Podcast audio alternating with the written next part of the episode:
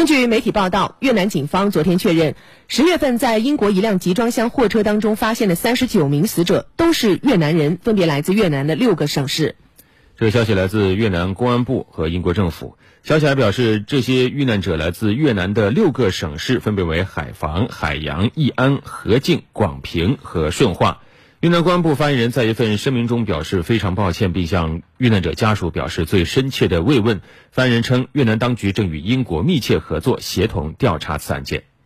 英国警方当天也表示，当地法医部门已经正式确认了三十九名死者的身份，并且已经通知了他们的家人。